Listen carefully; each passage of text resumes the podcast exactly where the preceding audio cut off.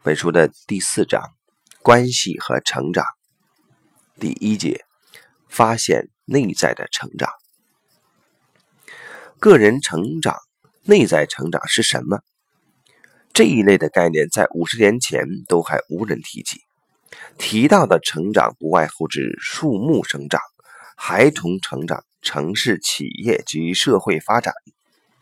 直到二十世纪七十年代，才开始有人提出内在成长、个人成长或是启发成长等概念。当时经济社会的发展从高峰陷入了低迷，由于石油危机，人们惊觉社会发展不一定会继续下去，生活极可能不再像从前一般。成长发展的现象到了高点之后，都会向下反折。不会永远无止境的往前奔，但人类追求成长的想法却是持续的。因此，当外在有形的追求已达到瓶颈或尽头时，人类转而会追求内在的成长和发展。光靠物质上的财富，并不会带给人们幸福快乐。这既不是首次被提及。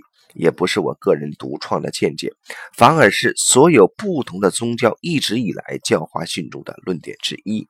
但是，一直到二十世纪六七十年代，众人才逐渐了解了这句话的真意。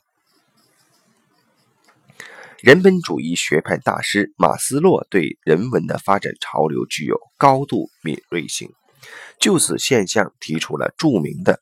需求层次理论，他认为人类的需求被分裂在不同层面，最底层的寻求温饱和安稳生存的生理需求，再来依序是安全需求、爱与归属需求、自尊需求、知识和理解需求、美的需求，最后才是激发内在性灵的自我实现需求。依照马斯洛的理论来看，人类的需求就像爬金字塔，一层一层的往上发展，这样才能完全发展自己，发挥潜能。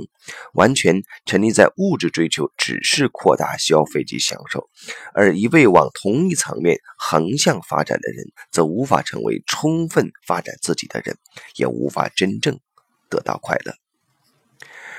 人的潜能远远大过被开发的部分，而且人有的不只是外在能力，还有内在的潜能。更何况人类还有一个莫大的宝藏，能够爱人及透过爱发现、认识自己，不需要外在的刺激及追求就能得到快乐、幸福。